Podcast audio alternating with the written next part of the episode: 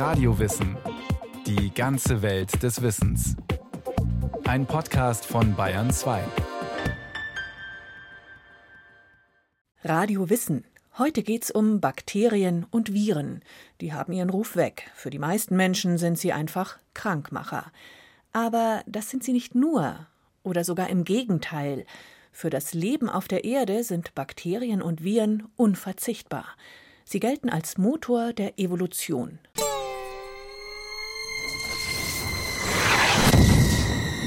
Am Anfang schuf Gott Himmel und Erde. So beginnt die Schöpfungsgeschichte in der Bibel. Wir hören, wie er Licht, den Abend und den Morgen erschuf, die Pflanzen, die Tiere und schließlich die Menschen. Aber fehlt da nicht etwas? Die Billionen von Bakterien und Viren, die ständigen, wenn auch unbeliebten Begleiter der Menschen. Dabei machen Bakterien und Viren nicht nur krank, sie sind essentiell für unser Leben. Sie sind, ja, was eigentlich? Am besten stellen Sie sich selbst vor. Beginnen wir mit B wie Bakterien. Dankeschön. Ich bin Karl, der Primus inter pares. Die Bezeichnung Bakterium bedeutet so viel wie Stäbchen. So sehen manche von uns ja tatsächlich aus. Andere sind spiral- oder fadenförmig und manche sind kugelrund. Leicht zu erkennen an ihrem Namen, der endet jeweils auf Kokken. Streptokokken und Staphylokokken zum Beispiel. Aber egal welche Form, ohne uns geht nichts. Wir sind Einzeller und damit vollwertige Lebewesen mit einem eigenen Stoffwechsel. Ihr Menschen braucht uns. Wir halten euer Immunsystem intakt. Wir regeln die Verdauung. Wir schützen die gesamte Körperhülle, die Haut. Ach, Angeber. Es reicht. Schließlich sind wir auch noch da. Wir, die Viren. Vertreten durch mich, Linda. Unser Name ist zugegeben wenig schmeichelhaft. Der bedeutet so viel wie Schleim, Saft, Gift.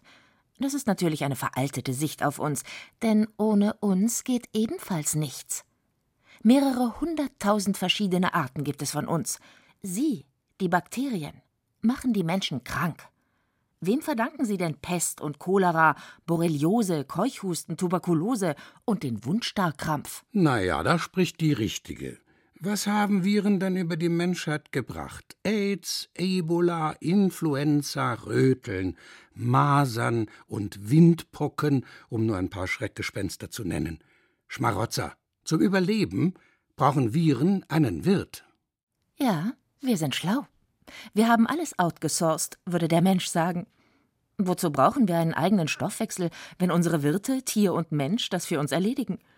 Immer wieder sorgen wir für Überraschungen. Haben wir nicht einen Kuh gelandet? Die ganze Welt spricht von unserem neuen Star. SARS-CoV-2 und. Meine Herrschaften, bitte, so geht das nicht. Das hier ist keine Leistungsschau. Wir suchen nicht Germany's Next Top Keim.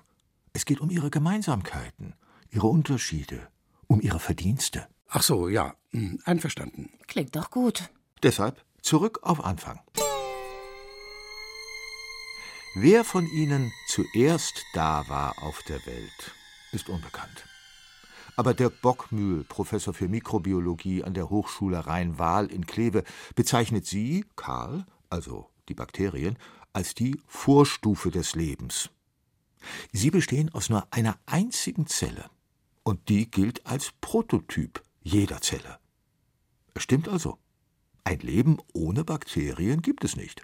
Das liegt einfach daran, dass Bakterien ganz viele Sachen für uns übernehmen, die wir nicht selber können. Zum Beispiel die Verwertung von Zellulose. Alle Gras- und pflanzenfressenden Lebewesen nutzen Bakterien, um diese Substanz Zellulose zu verwerten. Und deswegen gäbe es zum Beispiel ohne Bakterien überhaupt nicht die Möglichkeit, diese ganzen Pflanzen zu nutzen. Und mit unserer einzigen Zelle können wir uns bestens vermehren. Ganz einfach durch Teilung. So werden aus einer Zelle zwei, aus zweien werden vier und so weiter und so weiter. Kommen wir aber zurück auf die Menschen. Sie brauchen außer Nahrung vor allem ein Immunsystem, das sie beschützt. Deshalb sind wir schon ab der Geburt zur Stelle. Und dann sorgen die eigentlich dafür, dass sich unser Immunsystem erstmal bilden kann. Das heißt, das Immunsystem lernt erstmal eigene Körperzellen von fremden Zellen zu unterscheiden und lernt dann auch diese Gegenmaßnahmen, die wir haben, also zum Beispiel Antikörper, aber auch bestimmte antibakterielle Substanzen, die unser Körper bildet, zu machen. Und das können die erst, wenn sie einmal Bakterien gesehen haben. In der Muttermilch steckt eine gehörige Portion von uns Bakterien. Wir bauen eine gesunde Darmflora auf. Und überhaupt der Darm, dort sind wir billionenfach zu Hause. Eine Billion sind tausend Milliarden. Eine ganze Menge, aber wir haben eben auch viel zu tun. Wir sind die Artillerie der Immunabwehr, geben schädlichen Mikroorganismen keine Chance, vorausgesetzt, der Darm ist gesund. Aber das ist nur ein Punkt. Ehrlich gesagt, wir beeinflussen noch viel mehr, so der Mikrobiologe Dirk Bockmühl zum Beispiel die Psyche.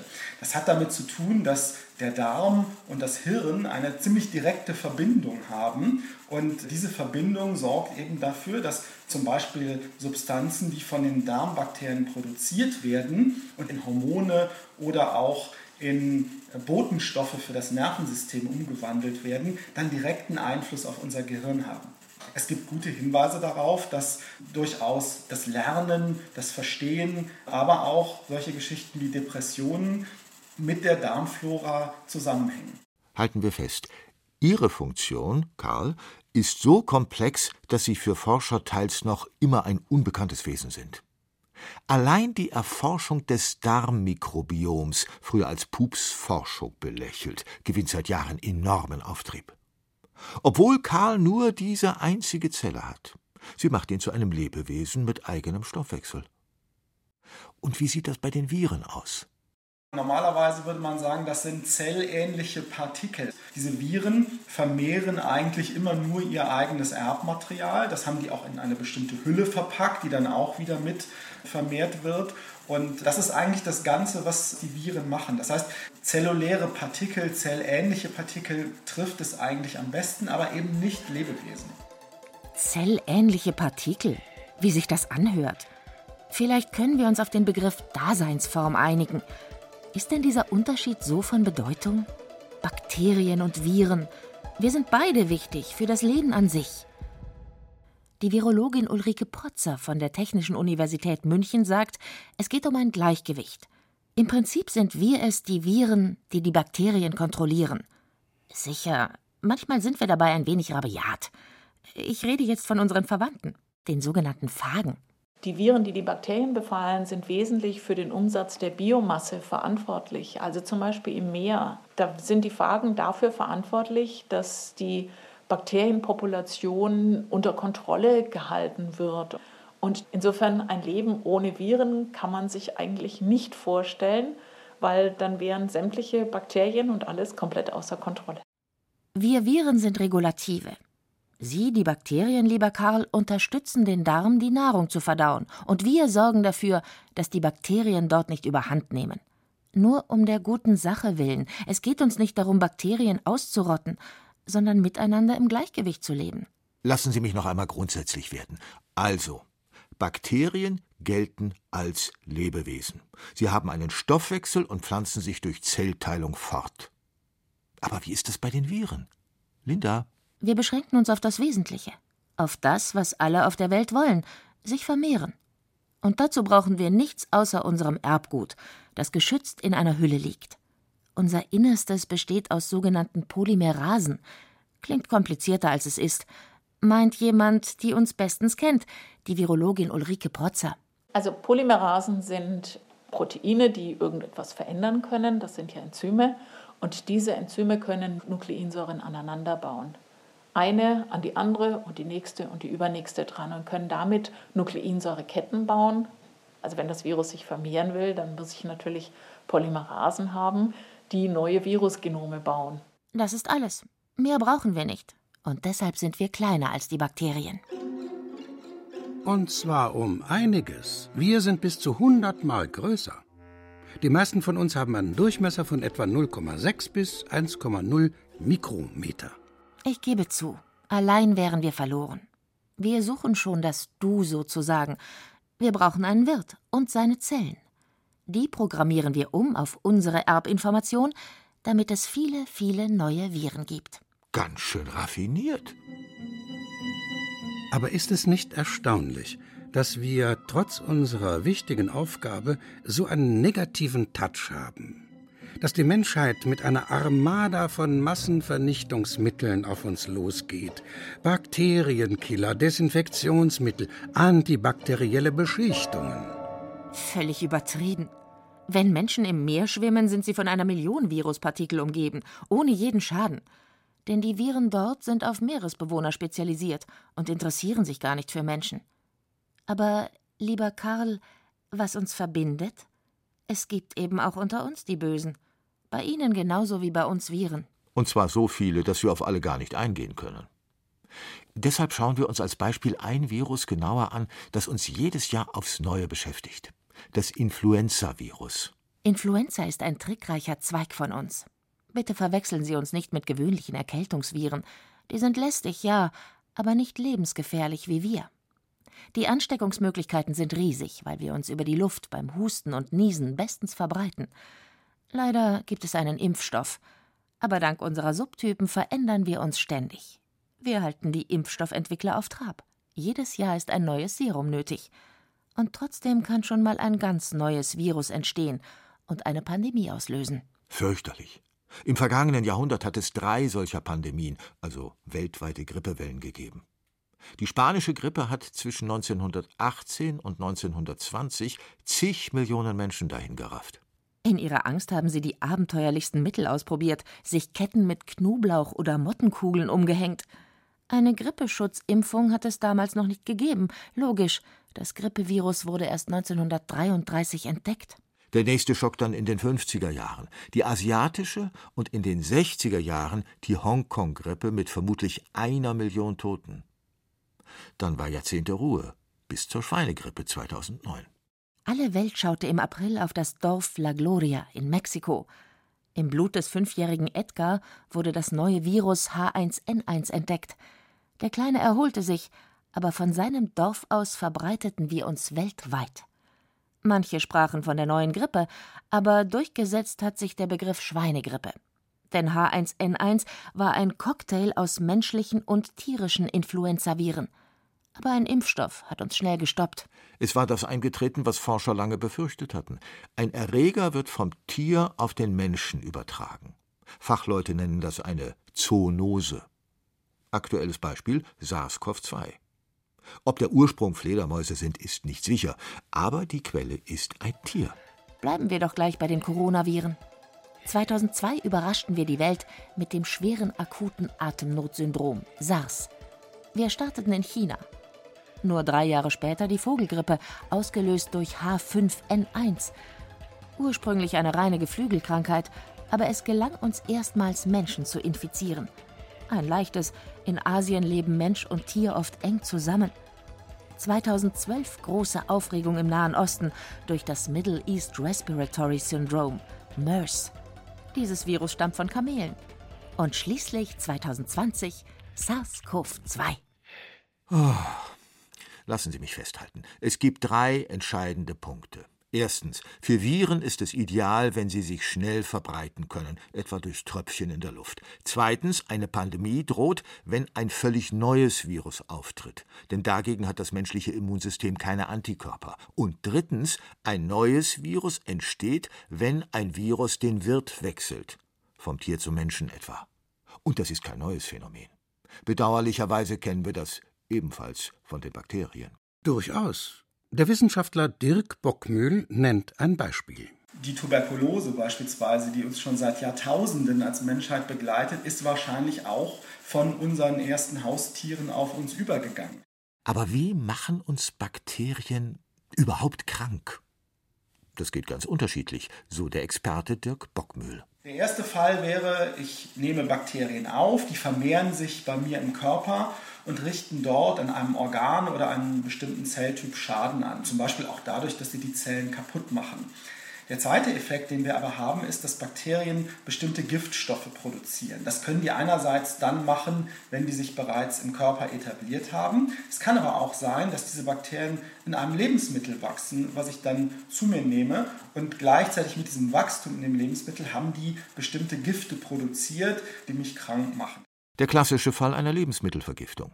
Jede Infektion ruft das Immunsystem auf den Plan. Es wehrt sich gegen Krankheitserreger mit Entzündungen und Fieber, um die Übeltäter, die Bakterien, auszuschalten. Und wenn das nicht ausreicht, müssen Medikamente helfen. Und zwar solche, die uns nach dem Leben trachten, Antibiotika. Sie zerstören unsere Zellwand. Entweder werden wir völlig vernichtet oder so nachhaltig geschädigt, dass wir uns nicht mehr vermehren können. So wirkt das bekannteste Antibiotikum Penicillin. Aber wir sind schlau und wehren uns. Es gibt Pumpen, die die Bakterien sozusagen anwerfen können, um Antibiotika aus der Bakterienzelle wieder rauszupumpen. Und diese Mechanismen, um sich zu wehren, die können einerseits über Austausch von genetischem Material genutzt werden. Es kann aber auch sein, dass Bakterien bestimmte Ziele, die von Antibiotika normalerweise in Angriff genommen werden, nicht mehr so machen und dann die Antibiotika nicht mehr wirken. Die Bakterien sind also mutiert. Gar nicht gut, denn so sind sie resistent, unempfindlich gegen das Medikament. Es wirkt nicht mehr. Dabei könnten wir Viren helfen, mit unserer Spezialtruppe, den schon erwähnten Phagen den Bakteriophagen. Um Himmels willen, die nächste Vernichtungsmaschinerie. Bakteriophagen heißt Bakterienfresser. Sie sind das Urvirus, sagt die Virologin Ulrike Protzer. Also die ersten Viren, die man entdeckt hat, waren eigentlich die Bakteriophagen, nämlich diejenigen, die die Bakterien befallen haben. Weil Bakterien konnte man immer schön anzüchten auf so einer Agarplatte. Und dann ist den Wissenschaftlern aufgefallen, manchmal, oh, da sterben plötzlich die Bakterien ab. Und dann haben sie geschaut, was ist es denn? Und dann hat man im Elektronenmikroskop geschaut und hat festgestellt, da sind sehr gleichförmige Partikel drin. Und das waren die ersten Viren sozusagen, die man da entdeckt hat. Das sind Bakteriophagen gewesen. Die Entdeckung ist schon über 100 Jahre alt. Am berühmten Pariser Institut Pasteur forschte man daran genauso wie in der ehemaligen Sowjetunion. Dort setzen sie Ärzte bis heute gegen bakterielle Infektionen ein anders als im Westen. Nach der Entdeckung des Penicillins wurden die Phagen vergessen. Erst jetzt steigt das Interesse wieder. Wir sind zur Stelle. In diesem Fall ist unser Wirt eben ein Bakterium. Wir gehen vor wie immer. Mit unserem Erbgut programmieren wir die Zellen um und die Bakterien sterben. Allerdings, ihr Ende ist auch unser Ende. Wir sind immer nur auf eine Bakterienart spezialisiert. Ist ja logisch. Kein Wirt, kein Überleben.